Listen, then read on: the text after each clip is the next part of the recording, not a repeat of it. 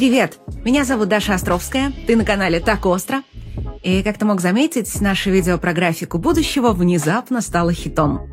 И до сих пор держит лидерство по просмотрам, так что мы решили закрепить успех и разобрать еще один острый вопрос, который волнует многих ПК-бояр. Какого черта вообще творится с рынком видеокарт? В этом видео не будет скучных цифр и графиков, не будет сравнений и тестов. Вместо этого я попытаюсь раскрыть самую суть происходящих процессов. Как производители видеокарт докатились до того, что обман, подтасовки и запланированное устаревание стали нормой? Как видеокарты стали создавать маркетологи вместо инженеров? Стоит ли покупать RTX 4060? Она как раз вот начинает появляться в магазинах. И в чем вообще подвох видеокарт GeForce RTX 40 серии? В общем, будет остро и интересно. Все ПК-бояре понимают, что с рынком видеокарт творится что-то неладное.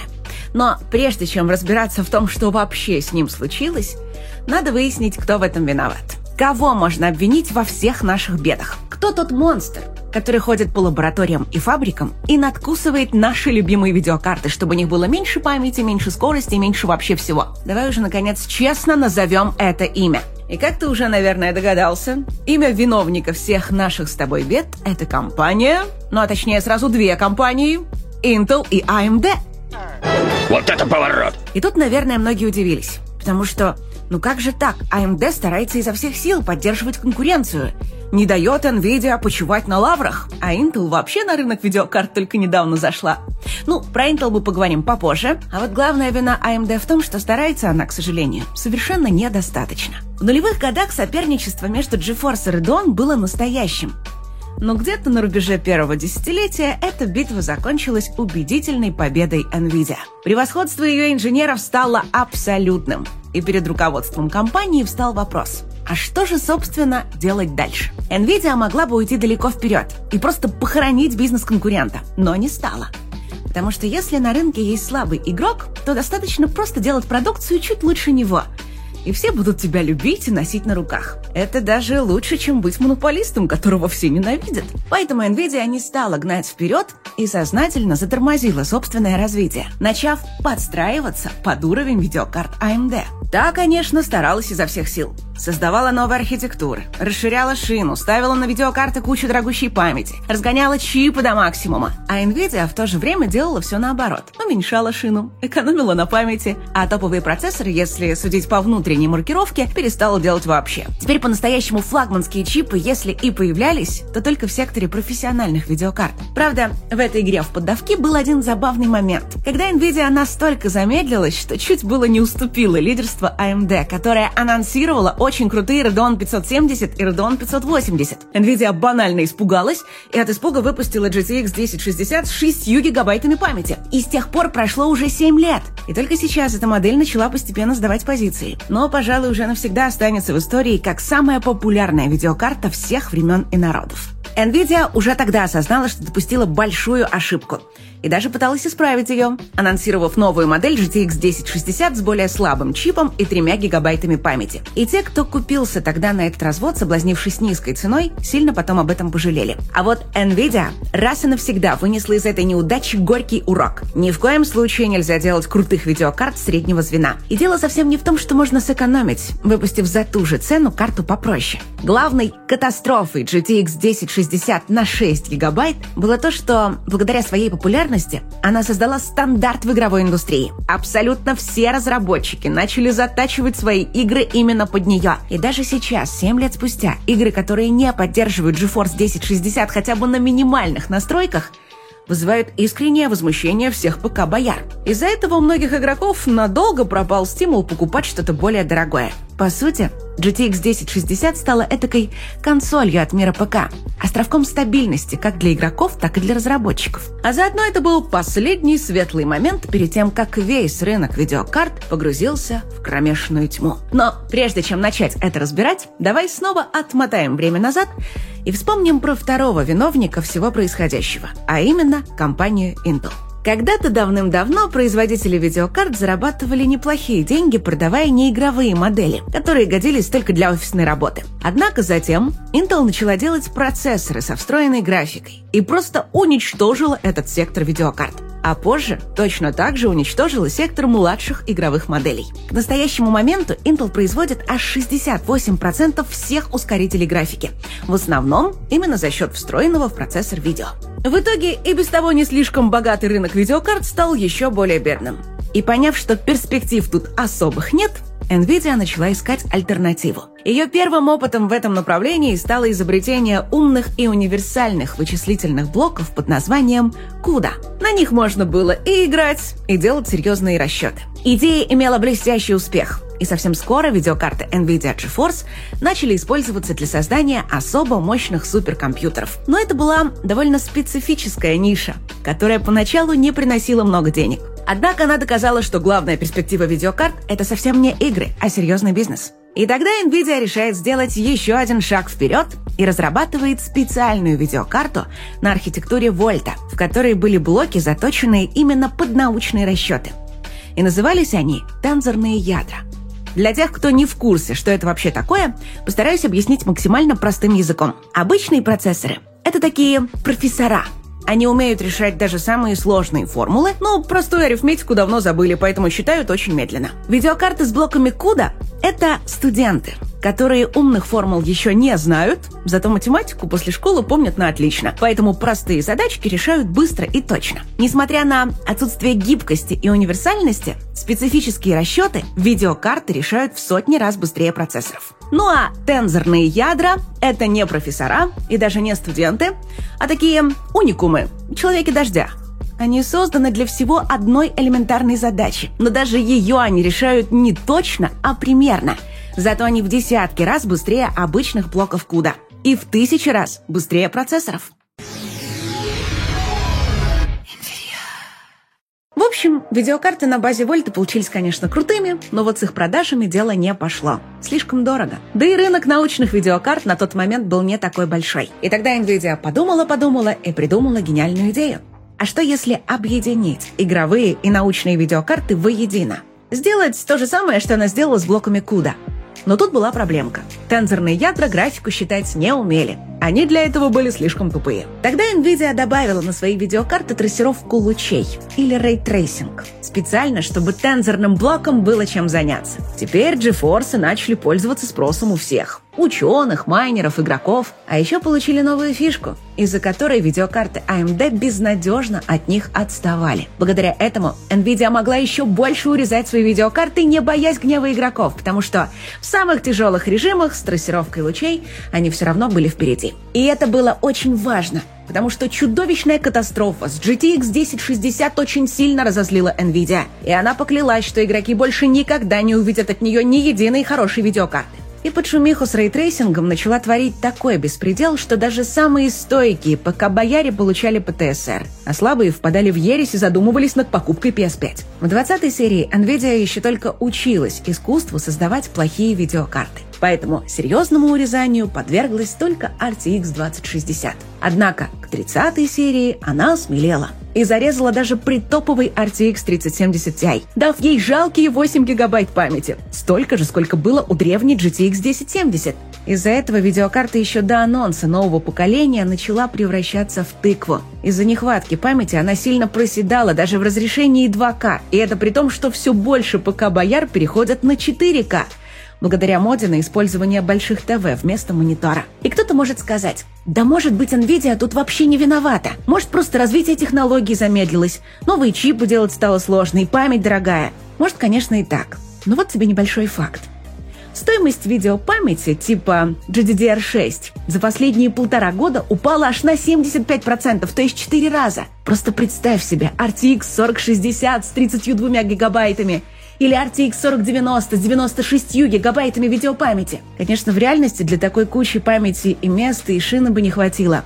Но вот сделать всем картам минимум 16 гигабайт или больше Nvidia вполне могла, если бы захотела. Вместо этого она захотела продавать RTX 4090 за 1600 баксов. Nvidia официально заявила, что дикие цены теперь норма и возврата к прошлым временам не будет. И сразу стало понятно, почему раньше они выпускали среднячковые карты под видом топов. Потому что теперь среднячковые карты как раз начали стоить, как прежние топы.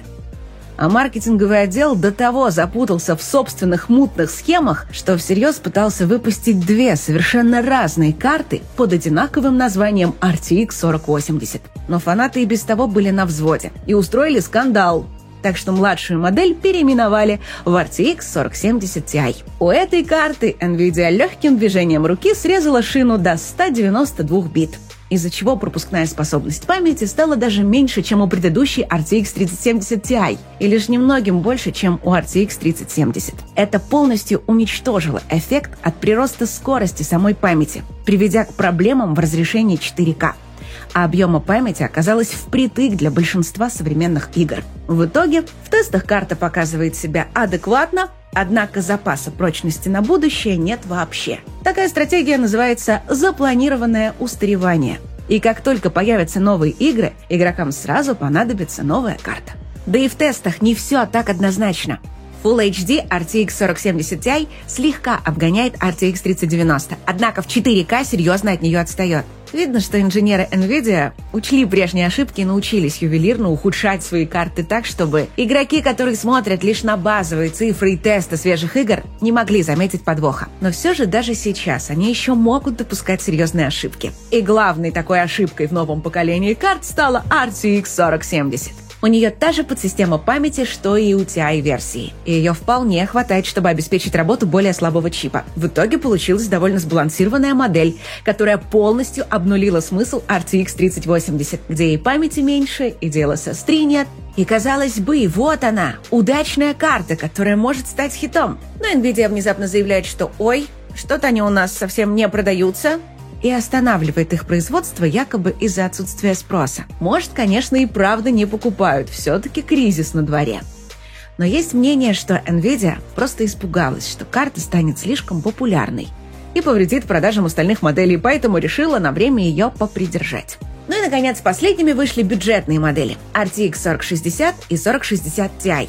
Причем последняя получила версию на 16 гигабайт. Роскошь, которой не удостоились даже гораздо более дорогие модели. Почему? Да потому что более мощным видеокартам 16 гигов нужны позарез, поэтому их там нет. А вот 4060 Ti разрешение 4К не тянет, она чисто для Full HD, где 16 гигов памяти уже излишество. Не сказать, что совсем бесполезные, но явно не стоят переплаты в 100 баксов, которую за них просят.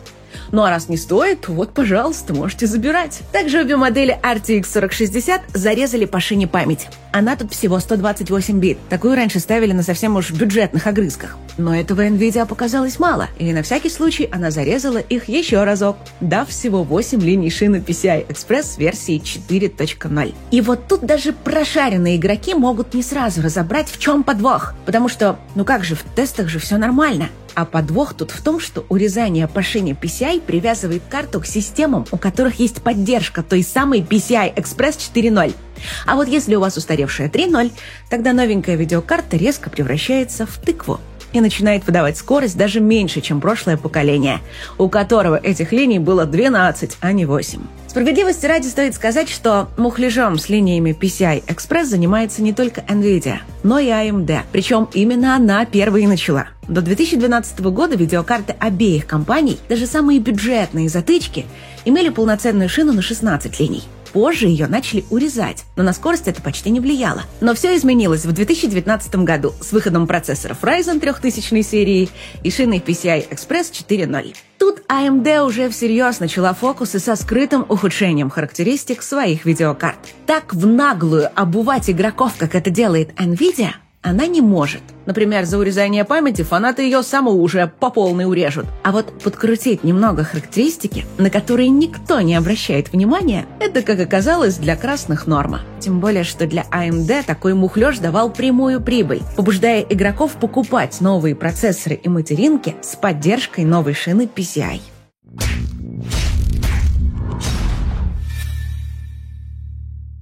И какие же выводы можно из всего этого сделать? Кстати, прежде чем к ним перейти, хочу сказать, что если это видео наберет хотя бы 15 тысяч лайков, наш сценарист сразу бросит все дела и сядет писать еще один сценарий про железо, технологии или что-то такое. И мы постараемся выпустить его поскорее, потому что будем знать, что тебе такое реально интересно. Ну а выводы, увы, будут простые. Вывод номер один. NVIDIA не зря осмелела и перестала бояться огорчить игроков своими выходками. Для этого должна быть веская причина. И, скорее всего, эта причина – бум искусственного интеллекта. Он не сдуется так же, как майнинг, а значит, у NVIDIA появилась надежная и куда более выгодная альтернатива игровым видеокартам. Уже сейчас она жалуется, что ее новые чипы для бизнеса в жестком дефиците, и надо наращивать их производство. В 2015 году, до того, как случился первый бум майнинга, Nvidia зарабатывала буквально копейки, менее 5 миллиардов долларов в год, а на игровые карты приходилось 85% от всех продаж. В 2022 году продажи Nvidia составили 27 миллиардов. Из них на игровые карты пришлось менее половины, 12,5 миллиардов. Причем, вероятно, значительную, а может и большую часть этих денег принесли майнеры. Так что игроки для нее теперь не единственные кормильцы, а так, стадо коровок, которые надо поменьше кормить, побольше доить. Идем дальше. Вывод номер два.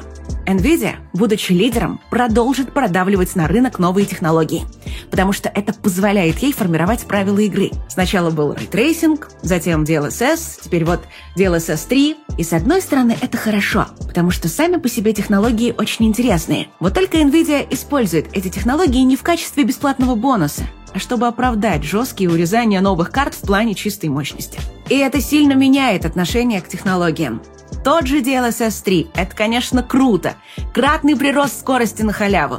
Однако нормально он работает только в 4К, где младшие карты сразу сдуваются, а в низких разрешениях мылые артефакты становятся куда заметнее. Да еще и игр с ним очень мало, и задержки управления растут. В общем, чистый прирост мощности эта технология не заменит. Третий вывод. Стоит прекратить мечтать о том, что AMD совершит, наконец, прорыв и заставит конкурента напрячься. Во-первых, Nvidia слишком далеко ушла вперед. А во-вторых, AMD даже сейчас с удовольствием использует те же грязные методы, что и Nvidia, разве что в меньших масштабах. Так что спасения можно ждать разве что от компании Intel. Ну просто потому, что никого другого даже нет на горизонте. И, наконец, четвертый вывод. Запланированное устаревание добралось наконец до видеокарт. И вряд ли теперь отсюда уйдет.